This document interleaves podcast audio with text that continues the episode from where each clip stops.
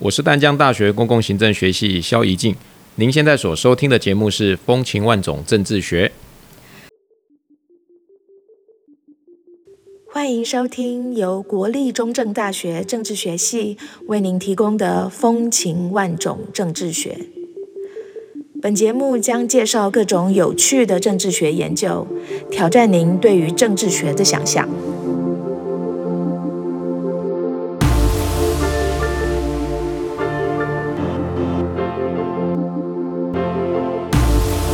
节目主持人李翠萍，目前是国立中正大学政治学系教授。在每一集的节目中，我们将把长时间埋首于研究工作的学者们拉出研究室，给他一杯茶，甚至一杯酒，让他跟我们畅谈好玩的研究。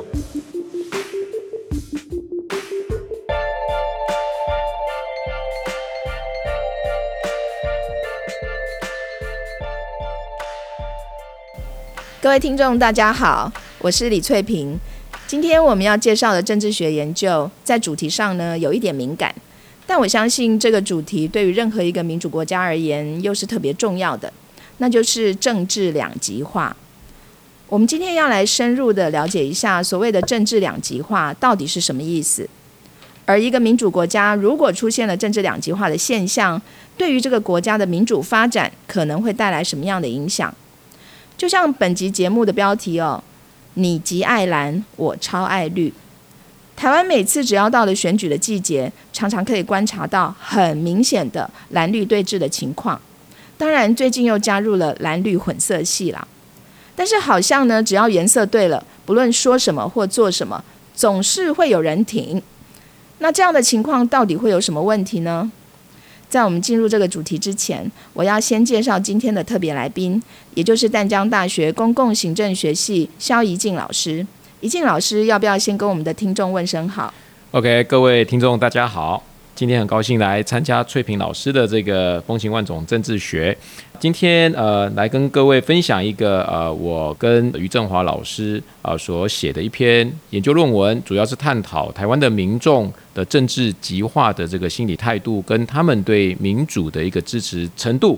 呃，于振华老师是政治大学选举研究中心的研究员啊，目前借调至台北市政府担任研考会主委。那这篇文章是由我跟于老师共同写的一篇文章。呃，怡静老师。我忽然觉得我们节目好像密集的在为淡江大学打广告哦，因为第二集的来宾是淡江大学全球政治经济学系梁家恩老师，然后今天这个第四集的来宾又是淡江大学的老师，所以淡江大学会不会太优秀了一点？当然啊，淡江当然是非常优秀的一所学校。干嘛笑那么高兴？忽然没有，忽然不知道怎么接。我忽然想到一件事，你不觉得那个包正豪院长是不是应该要请我们政治系吃饭？因为 忽忽然要 Q 一下包正豪这样子，你觉得他应该要请我们吃饭一下？因为我已经帮他们那个全球政治经济学系哈已经有做宣传了这样子。虽然你跟他是不同院的嘛，对啊，你跟他是不同院。OK，好好没关系。那我们赶快言归正传啊，我们今天要谈的呢是政治两极化这个问题。嗯，首先我想要问的这个问题呢，怡静老师，我在读您与于老师的这篇论文的时候哦，论文一开头其实就蛮惊悚的。您提到说，一九七四年以来，全世界民主国家的数量就逐渐的在增加，而且自由的程度也逐渐提升。但是重点来了，到了二零零五年以来，这种增加或者是提升的趋势就开始停滞不前，甚至啊在走回头路。那这是怎么回事呢？为什么会出现这种现象？呃，我想大概这十多年来，呃。非常多的学者都在讨论所谓的呃民主退潮或是民主衰退这个主题哦，因为确实从一些资料显示，这是多年来许多的国家它的一个民主化的程度或自由化的程度都出现衰退的一个现象哦。那当然，过去很多学者都做了一些研究，那不会提出一些呃大家同意的一些观点，例如说，因为整体大环境的经济衰退。然后这些民主国家的治理的绩效不佳啊，或者是呃非民主国家，例如说中国大陆的崛起，所以令人开始对于民主体制有所疑惑。那这时候有些人也会质疑说，那像美国这种呃老牌民主国家，呃甚至是英国这种老牌民主国家，那为什么他们也出现了民主的一个退潮？哦，或者是说，呃，民众他们的一些态度或行为出现了一些反民主的一些状况哦。那所以，呃，这十多年来，呃，极化这个主题就开始被讨论的。那为什么老牌民主国家也出现了民主的退潮？我想跟两个因素有很大的关系哦。一个就是选举啊，因为为了要胜选这些政党精英，他们进行了一些操弄。哦，某些议题进行呃非理性的一些操弄，再加上这十多年来的呃社群媒体的兴起、传播、渲染。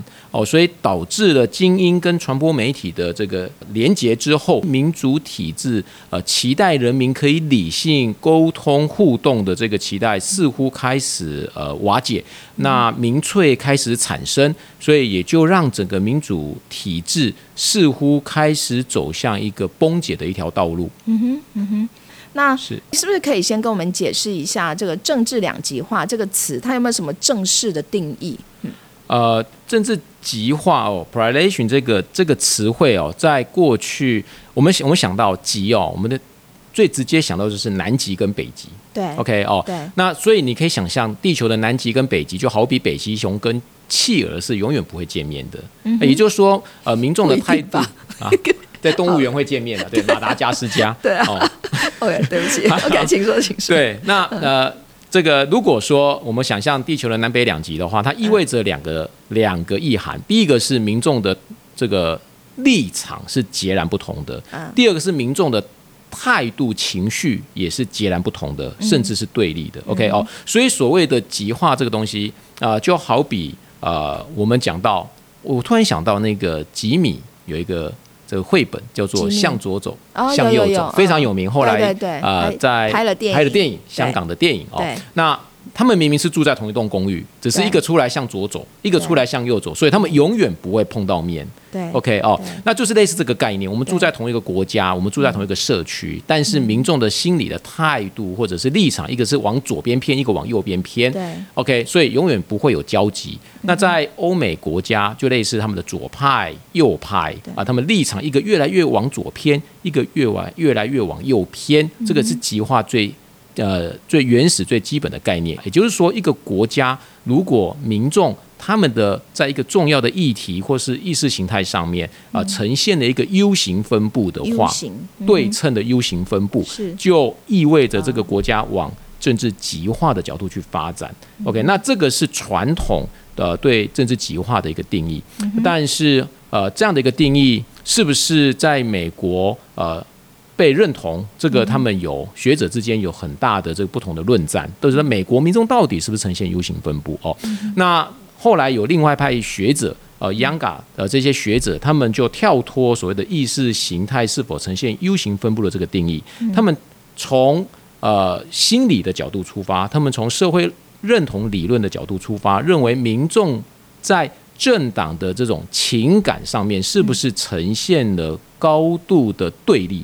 啊，如果是一个高度的对立，也就是说，刚刚主持人讲啊，我们的标题是你很爱蓝，我超爱绿，OK，但是你爱你的蓝，我爱我的绿，嗯哼，没有什么极化。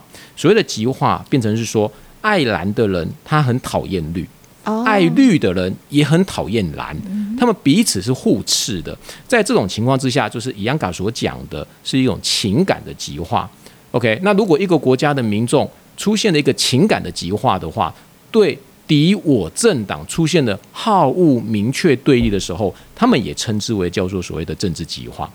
哦，所以那个讨厌反而是个重点。是讨厌是一个非常重要的。如果说我支持我喜好我的这个党派啊，我没有讨厌敌对的或是另外一个政党的话，那就不会是一个极化。是啊，OK，哇，这个这个倒是。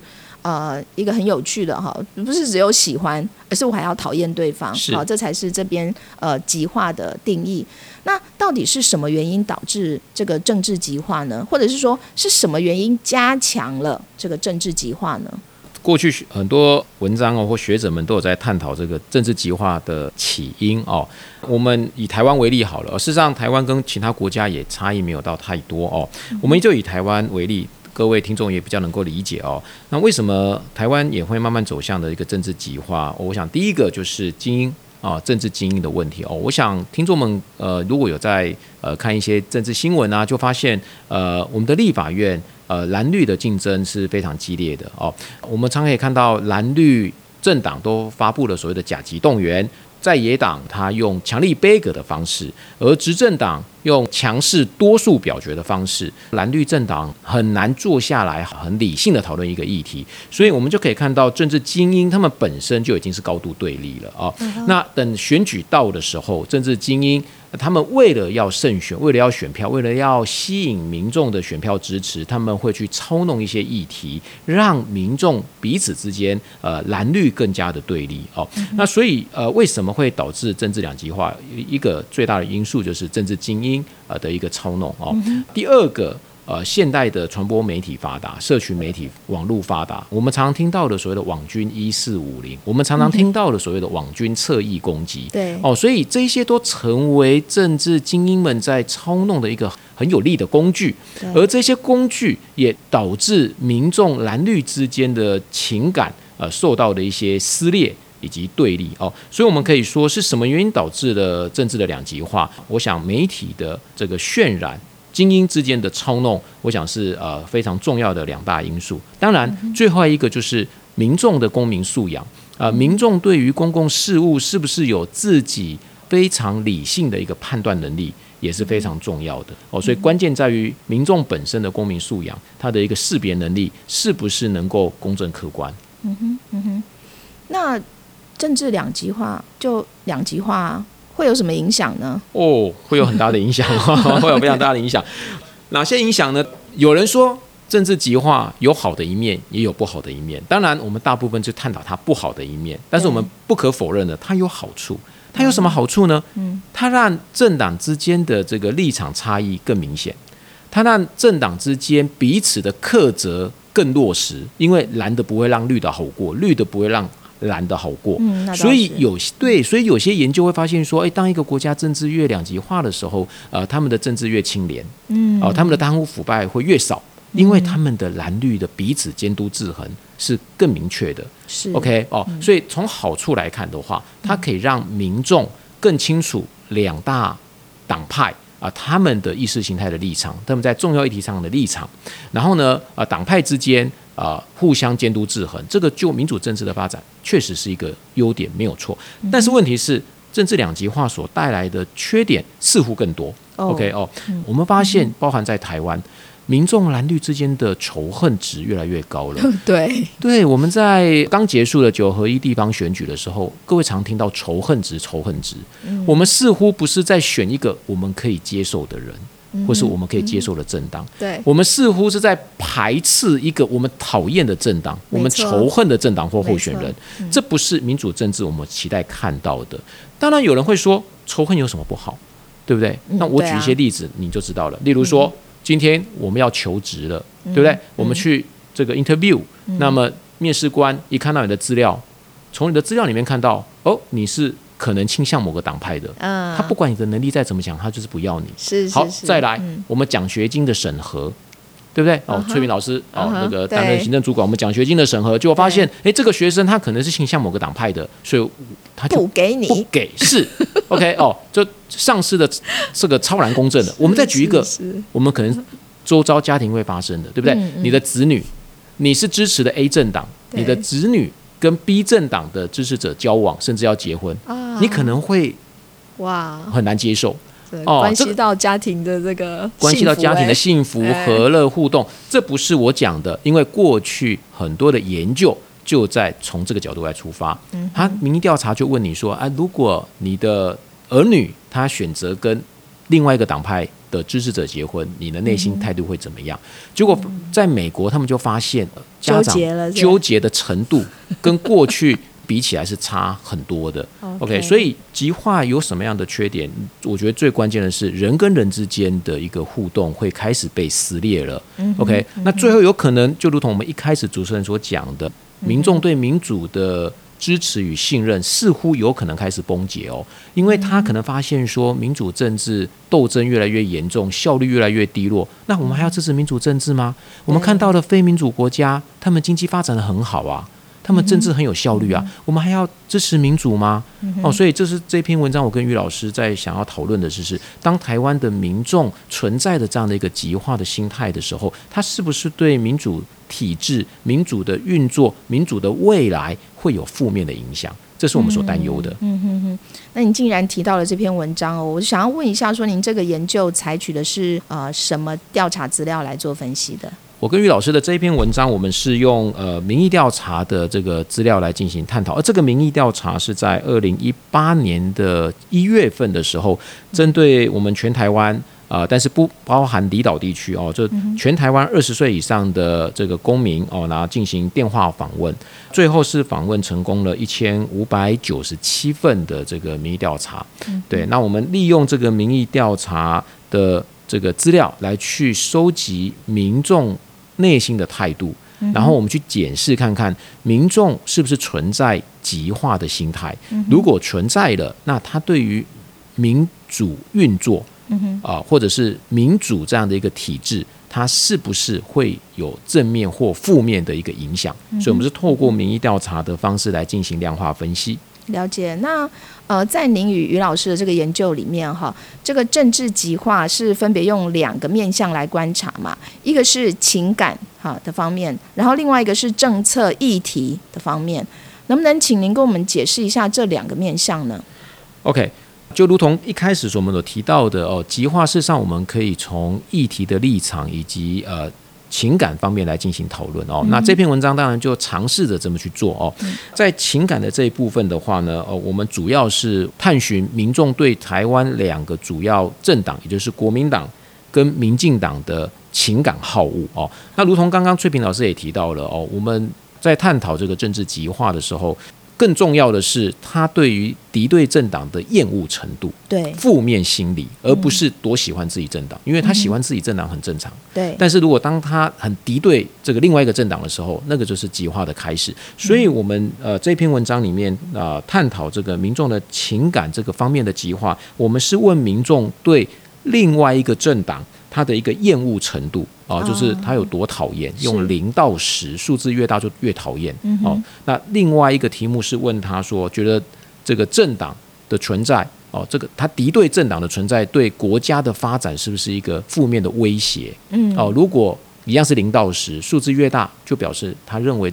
敌对政党对国家发展的威胁程度越高，是哦，所以呃，我们是用这两个题目来去检测民众对政党的一个负面情感。嗯，OK 哦，在议题部分的话，当然各位都很清楚的知道，台湾最主要的这个政治竞争的议题就是两岸统独嘛。哦，对，所以呢，我们就问民众自己的统独立场。呃，我们在测量上是用六个选项来去进行测量哦。那这六个选项。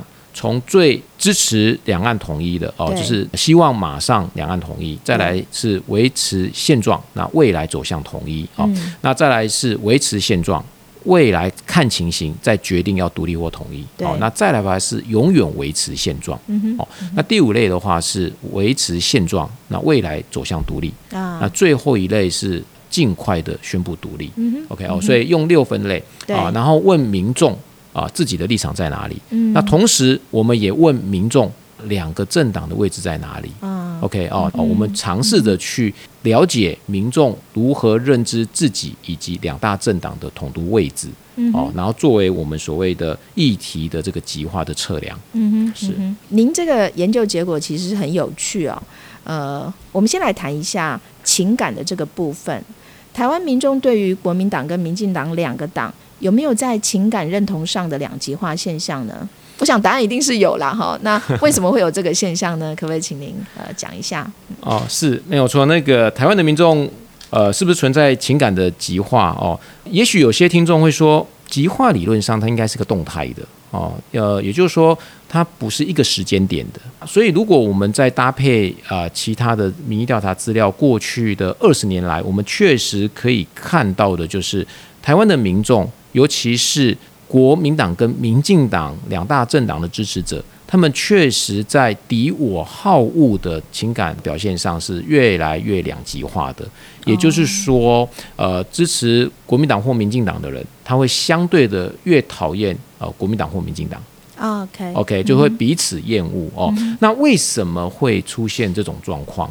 学者们都是从一个理论叫做社会认同理论出发。所谓的社会认同理论的意思，就是说，当民众他内心认同于某一个呃团体的时候，自然而然会对这个团体有比较正面的评价，呃，甚至是比一般人的评价更高的正面评价。啊，了解。那相反的，他对其他的团体，尤其是对立的团体，他就会产生一种贬义的一种评价，甚至会比其他人更贬义敌对的团体。OK 哦，也因此，呃，当极化的心态出现的时候，他们彼此的呃敌对就越来越强烈。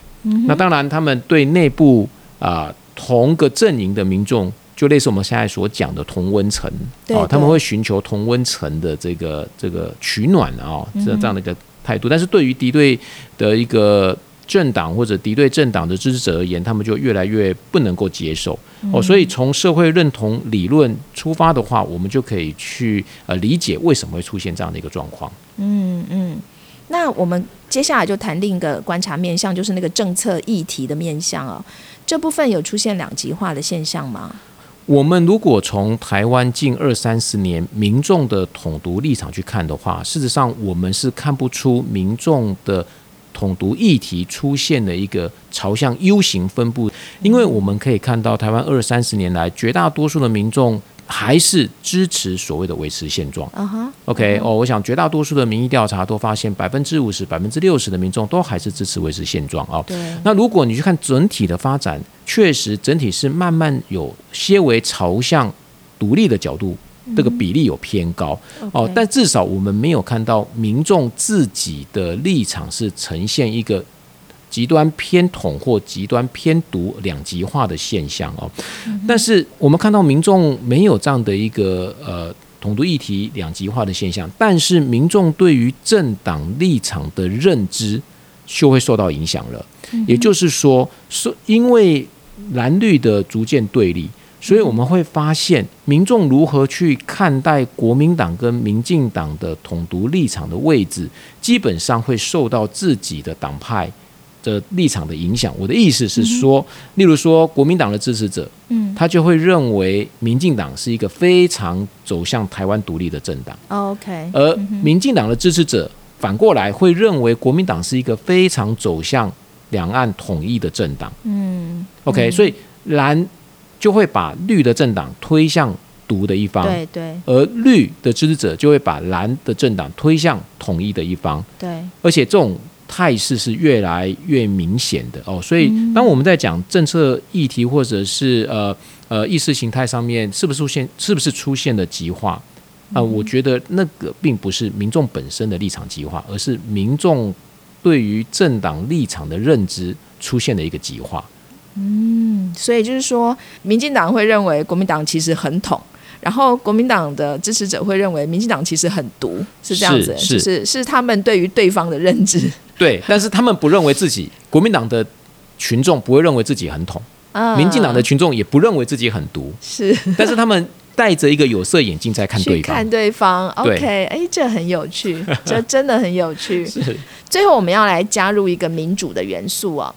在节目一开始的时候，我们就有提到说，我们其实很想知道，一个民主的国家，若是出现了政治极化的现象，对于这个国家的民主发展可能会带来什么样的影响嘛？那么回到您的研究结果，我想要问的是说，台湾的政治极化的现象啊，跟台湾民众支持民主的态度，这二者有没有什么相关性呢？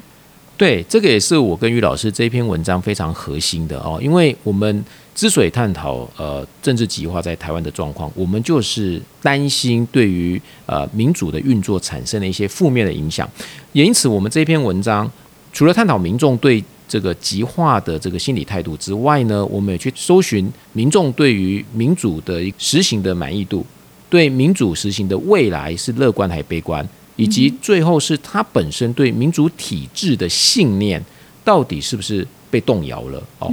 那我们就去看很简单的哦，我们去分析一下，就是哦，越有极化认知的民众，他们对于民主的实行的满意度是不是越不满意？啊，他们对台湾民主未来的发展是不是越悲观？以及对西方民主体制是不是越不支持了？OK 哦，所以我们用统计分析的方法来去进行检定，两者之间，也就是民众的极化心态跟民众对民主的运作跟体制的态度，两者之间是不是呈现了刚刚所讲的这样一个预期结果？结果没有错，在我们的分析里面确实出现了这样的状况。不过呢，我觉得有趣的是，我们刚刚也提到了，在我们这篇文章里面，把极化认知切成两部分，一个是党派之间的情感对立，对一个是在统独议题上面的认知的这个极化。对那我们就很好奇的是，这两种极化哪一种的极化对民主的运作的满意度，或者是对民主体制的信任，会造成负面的影响？嗯哼，我们透过了统计分析，确认的是第一种，也就是政党之间、党派之间的情感好恶对立，对于民众的这个民主的态度是有负面的影响的。哦，也就是说，当我对敌我政党的好恶越明确的时候，越对立的时候，他确实对台湾民主的运作越不满意，对台湾民主的未来越悲观，对西方民主体制越不支持。嗯 OK，那这个也就让我们会去担忧极化政治极有可能会对民主的运作造成不好的一个影响。嗯嗯哼，那那个政策议题的部分，它跟民主支持之间就比较没有这个相关性，对，是是最最主要是因为呃，如同我们刚刚提到的，事实上统独议题在台湾民众而言，长期以来都还是维持现状，对，也就是说，民众在统独议题上并没有出现两极化。嗯哼，事实上，他那个我们刚刚所测到的两极化是民众他对于国民两大政党的立场认知，对，他是事实上是还是受到自己党派的影响，对。他是把敌对政党的统独议题的立场嗯推得更更偏统或偏独。是。事实上，那个还是因为受到自己党派情感情感。认知的影响。嗯。OK 哦，所以呃，议题这一部分在，尤其是统独议题，在台湾基本上民众并没有呈现一个两极的 U 型分布。对，那自然而然的话，它就不会对于呃民主的态度呃造成什么样的影响。啊是。那最后我很好奇的是，当您完成这篇研究论文的时候，你打从心里有什么特别的想法或感觉吗？呃，写完这篇论文，当然赚了一个 credit。OK 哦，没有，那当然这个对 对，呃这很重要，这很重要，这这很重要哦。没有，事实上写这篇论写这篇论文哦，事实上当时的想法有两个哦、第一个就是看到美国，各位我想很清楚知道美国近年来的发展哦，越来越有民粹的现象，所以看到美国的发展，不免担忧台湾的状况，因为我们看到台湾这近年来的发展也是蓝绿的高度对立，不管谁执政，我们似乎都看到蓝绿高度对立。对，所以很简单的，只是想说，这个是不是台湾也慢慢的呃走向了这个呃政治极化这条道路哦？所以呃，我们拿这个资料来做检证。更重要的是，我们想知道这样对台湾民主的一个发展的影响会是什么哦？所以呃，当我完成这篇论文的时候，当然一则以喜啦，喜的是果然符合我们所提出的预期是这个理论观点嘛，对不对哦？但是忧的是，那台湾未来怎么办？台湾的民主政治的发展，如果这样子下去的话，是不是反而对台湾整体的发展而言是很不利的？精英为了胜选，呃，无所不用其极哦，那撕裂了群众，那媒体。为了追逐它的收视率、收听率、订阅率，所以无所不用其极的新三色用各种议题撕裂了呃民众之间的这个情感哦。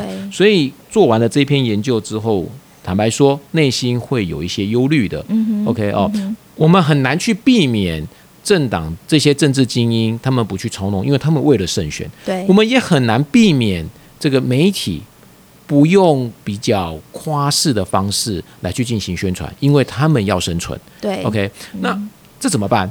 似乎只能仰赖我们民众，是不是能够有足够的公民素养？是不是有足够的呃这个判别能力？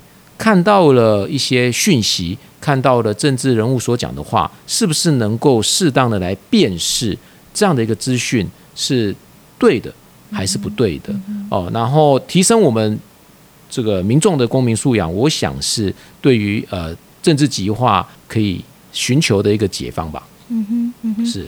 其实这也是我们这个节目《风情万种政治学》很想要传达的，就是我们想要把一些学者的研究结果，然后透过比较简单的方式呈现给大家。那给听众一个感觉，就是我们不是随便讲的，我们是事实上是有一些 data 在支持我们，有一些呃严谨的研究的呃分析在支持我们说这些话。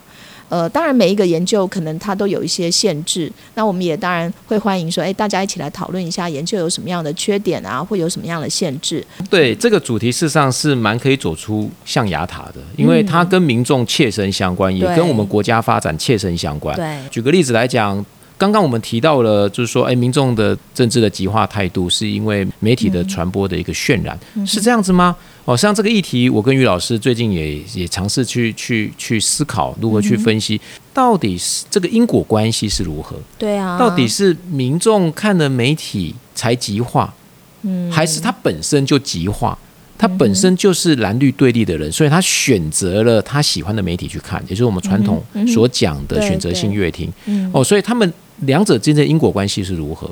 哦，那是不是我们刚刚讲说，哦，都是因为这个政治精英的操弄？但是。证据为何？